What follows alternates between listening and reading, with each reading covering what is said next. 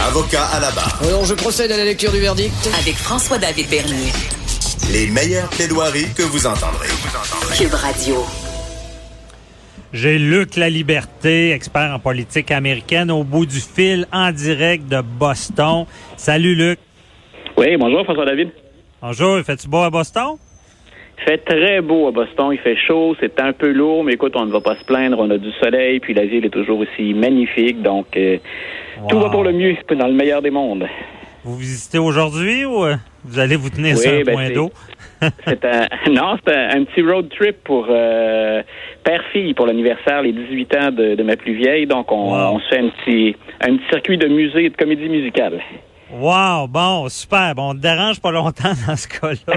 Euh, pa- parce que là, tu nous manques, là, parce que on- ça bouge avec Trump toujours. Euh, et euh, première nouvelle, c'est Donald Trump qui gagne devant les tribunaux. Euh, L'exploitation de son hôtel de Washington n'enfreint pas la clause des émoluments de la Constitution. Euh, c'est quoi ça, les émoluments de la Constitution? Voilà, donc quand les euh, quand les pères fondateurs mettent sur pied la, République, quand on met en place le système américain, euh, on veut s'assurer, c'est une autre époque bien entendu, puis on veut s'assurer qu'il n'y a pas de titres de noblesse qui sont accordés euh, aux États-Unis, puis on veut essayer en même temps qu'on fait ça euh, d'éliminer toute influence indue ou influence de puissance étrangère.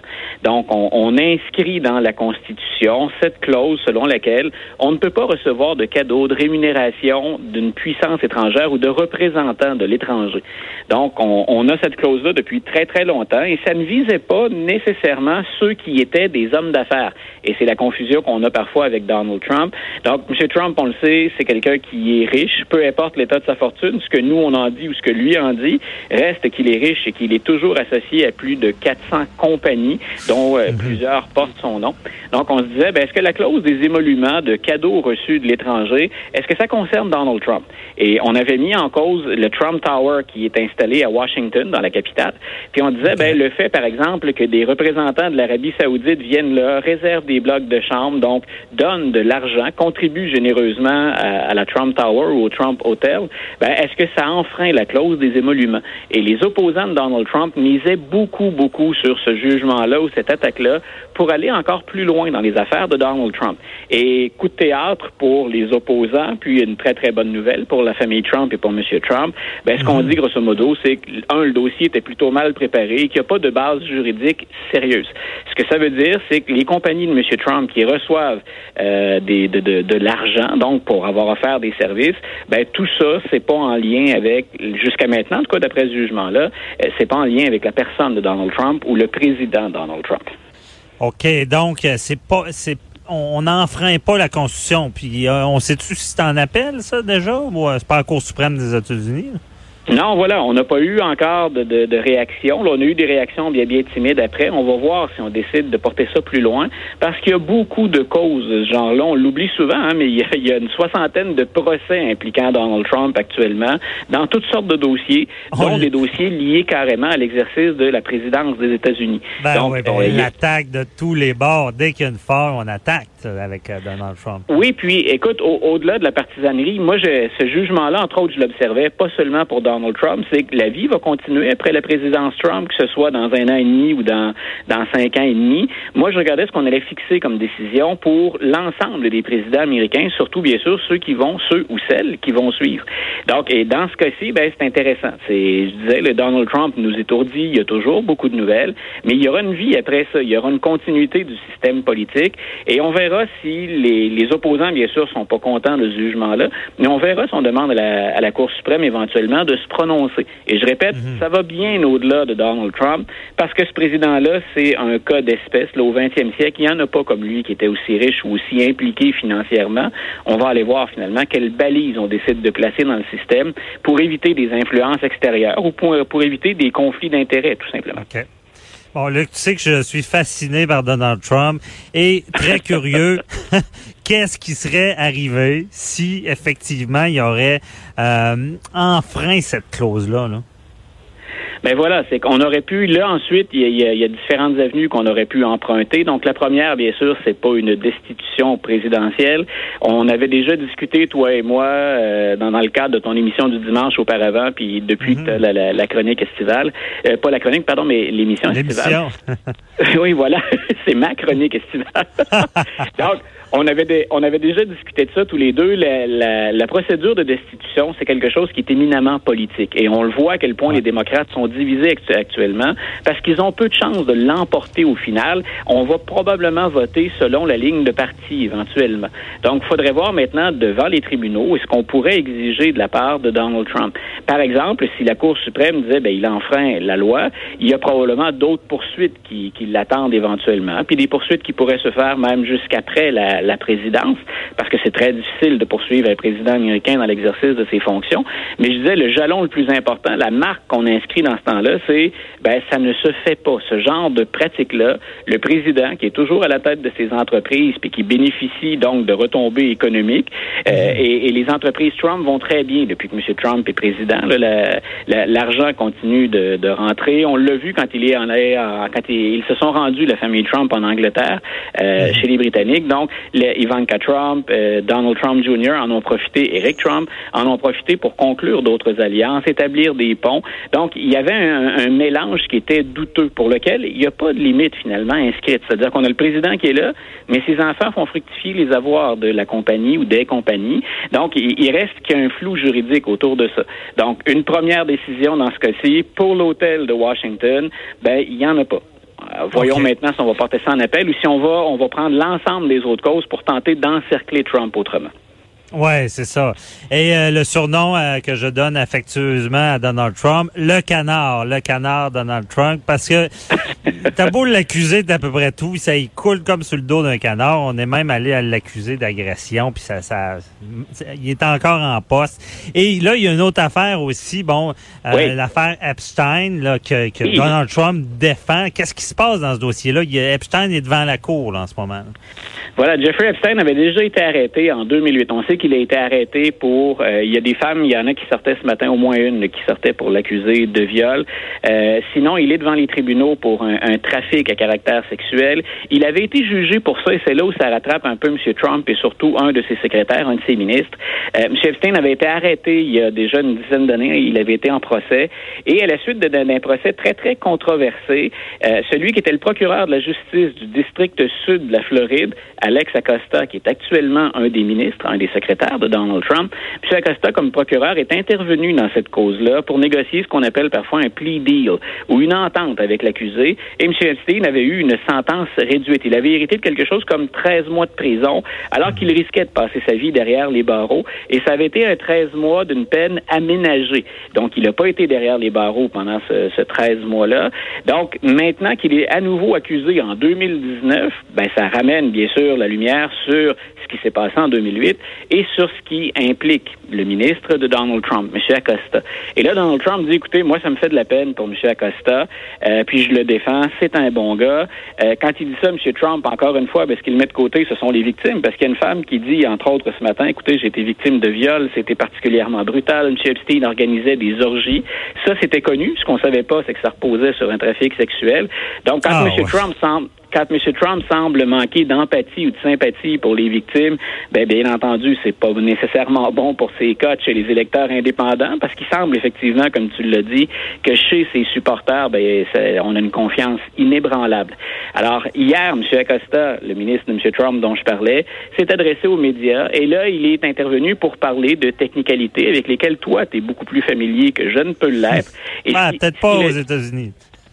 oui, non, non, mais dans, dans, les pratiques ou dans les termes. Donc, ce qu'il ouais. qu a dit, M. Acosta, il a dit, écoutez, moi, je suis intervenu devant même les avocats de la poursuite parce que les avocats de la poursuite avaient besoin de, de support dans cette cause-là, de soutien. Et moi, je pensais que M. Epstein allait s'en sauver tout simplement. Alors, il dit, c'est la raison pour laquelle je suis intervenu, pour négocier cette entente. Et il a dit, vous savez, et c'est là où je disais que tu es peut-être plus familier avec ça dans la préparation des témoins. M. Acosta, il a dit, écoutez, euh, les, les gens qui sont victimes de traumatisme, traumatisme. On connaît mieux ça aujourd'hui. Et moi, ce que je craignais à l'époque, c'est que ces femmes-là, qui avaient parfois des témoignages qui étaient contradictoires, une même femme pouvait se contredire euh, à l'intérieur d'un même témoignage. J'ai dit aujourd'hui, on connaît mieux les traumatismes associés à ces événements-là et on est plus sensible dans le jury à ce qui peut affecter les femmes, puis on, on passe par-dessus certaines contradictions. Il dit à l'époque, moi, ce que j'invoque, c'est qu'on on ne passait pas par là-dessus, on était très, très intolérants. Les femmes risquaient de se discréditer et moi, je suis intervenu pour négocier ça. Sur le fond, ça se tient. Donc, j'ai hâte de voir. Il y a une pression, c'est une pression éthique, une pression morale qui est très grande contre le secrétaire de M. Trump. Mais sa défense hier, qu'on soit pour ou contre, sur papier, elle tient la route. Elle est intéressante. Donc, j'ai hâte de voir si, pour l'instant, je pense que M. Acosta a sauvé son travail, a sauvé son boulot de ministre, et, M. Trump, par le fait même, ben, a une patate chaude pour l'instant qui, qui est un peu moins, qui refroidit légèrement. Mais on verra si la pression continue sur l'administration. OK.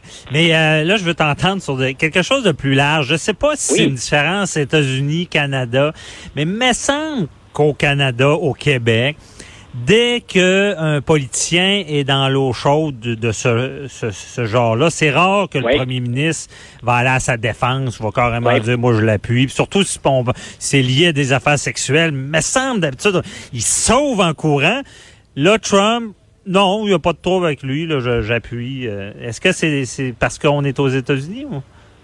C'est non, c'est parce qu'on est, c'est parce qu'on est avec Donald Trump. On a, si tu, si tu compares de notre côté de la frontière, on a vu M. Trudeau réagir beaucoup plus rapidement, euh, puis avec plus de sensibilité dans la plupart des dossiers pour les victimes, puis émettre tout de suite des réserves. Il y a eu des cas, par exemple, qui impliquaient des parlementaires, mais on sait à quel point M. Trudeau joue cette image de, de, sensibilité. On parle de son quotient émotif dans ce temps-là. Donc, alors très très rapidement, M. Trudeau va aller du côté des victimes dans la grande majorité des cas. M. Trump, lui, il joue toujours à la c'est-à-dire que si vous m'attaquez, ben je je vais pas m'excuser, je vais pas reculer. Au contraire, je contre-attaque et il se peut que je frappe plus fort que ce que vous m'imposez. Et ça ne l'affecte pas chez sa base partisane qu'il faut voir maintenant, parce que là, on est en plein jeu politique, l'élection approche à grands pas. Mine de rien, à partir du mois de janvier, les Américains, les démocrates vont voter pour se trouver un candidat, une candidate. Puis une fois que ce sera fait, on va être en pleine élection présidentielle. Et M. Trump, quand il joue euh, ce jeu-là, ben, bien sûr, euh, d'ici au mois de novembre 2020, il y a encore largement le temps d'oublier cet incident-là. Mais en même temps, il cumule ces événements-là, M. Trump. Et ça déplaît, semble-t-il, un grand nombre d'électeurs indépendants ou encore de démocrates qui auraient pu être tentés par l'aventure républicaine Donald Trump. Et la cote de popularité de M. Trump, si elle se maintient, c'est en raison de sa base, mais il n'est jamais ou très rarement au-dessus de 45 Donc, son entêtement à protéger toujours ceux, ceux qui, dans l'opinion publique, sont présentés comme des agresseurs, ben, ça le dessert. Et ça va se jouer l'élection, ça je le répète tout le temps et partout. Ça va se jouer dans une poignée d'États en 2020. Et jusqu'à maintenant, ah M. Trump, il est à la traîne dans ces États-là. Ce sont des États qui étaient démocrates auparavant, puis que M. Trump est parvenu à gagner. C'est un sacré fait d'armes, c'est un bon tour de force pour lui, mais je pense qu'il néglige l'impact de ce genre de décision-là ou de comportement-là dans les États qui vont être déterminants en 2020. OK. Et euh, euh, Luc, je sais pas si tu es capable de te mouiller ce matin. je veux savoir ton opinion. C'est qui le démocrate qui va faire face à Trump les prochaines élections? T'as-tu des prédictions? C'est qui? Je veux un nom. Je peux, je peux te donner mes deux ou trois noms préférés. Moi, je pense non, un nom, un nom. Je veux que tu te mouilles. Un nom? C'est qui tu penses qui va être là? OK. si les démocrates ne misent que sur on doit gagner les États dont je te parlais, le Wisconsin, le Michigan et la Pennsylvanie, si on considère que ce sont des ouvriers, des cols bleus et des blancs, des, des blancs qui ont 40, 50 ans et plus dans, dans la démographie américaine, c'est Joe mhm. Biden qui devrait être le candidat. Donc, euh, et si et si je me garde une réserve, les mon partis sont partis, les paris sont lancés. Les Joe paris Biden. Sont lancés, donc, ayez une pensée quand même pour Kamala Harris, qui est en pleine ascension actuellement dans les sondages. Et c'est une femme solide, brillante, puis elle a montré qu'elle est capable de s'en prendre et de ferrailler avec M. Biden. Ça va être drôlement intéressant. Ça va être ça le titre de la nouvelle. Luc La Liberté prédit Joe Biden. Non, OK. Non, non, je t'ai fait mouiller un petit peu. Mais très intéressant. On va, moi, je vais retenir ça quand même. J'ai hâte de voir. Et j'ai même hâte de voir. Il pourrait y avoir, je pense, euh, un nouveau qui arrive de nulle part. C'est encore possible, Oui. euh, rapidement? Ouais, OK. Oui, c'est- Bon. oui, ben c'est- c'est-à-dire pas n'importe quel nouveau, mais le nouveau qui vient d'embarquer, qui vient d'embarquer, M. Steyer, il, euh, il fournit beaucoup d'argent. C'est un bailleur de fonds important chez les démocrates depuis des années, et il a, il a garanti qu'il allait investir dans sa campagne 100 millions de dollars. Alors, Oh, c'en OK. fait un joueur majeur tout de suite. C'est pas quelqu'un Mais- qu'on va envoyer. C'est le 24e candidat, mais mettez-le dans le premier tiers ou dans le premier, le, oui, dans, OK. le, au- dans les 10 premiers candidats. Avec une fortune pareille, il a les moyens de se faire entendre. Il y a les moyens. Et donc, ma prédiction principale que George Clooney se présente est encore possible. C'est bon, ça. C'est le seul qui a le sera char. George Clooney Bon. contre Joe Biden, François David, pour notre pays. Ah, ce serait bon, ça, ça serait bon. Je veux pas partir de fausses rumeurs. Merci beaucoup, euh, Luc la, la Liberté. Donc, profite bien de, de, de ton- ton séjour avec ta fille à Boston. On se reparle la Super, semaine et- prochaine. Et la semaine prochaine, je suis avec vous autres euh, sur place. Oh, sur place. Super. Yes. Bye bye. Bye. Profitez-en. Restez là, on répond à vos questions. Avocat à la barre. Avec François-David Bernier. Des avocats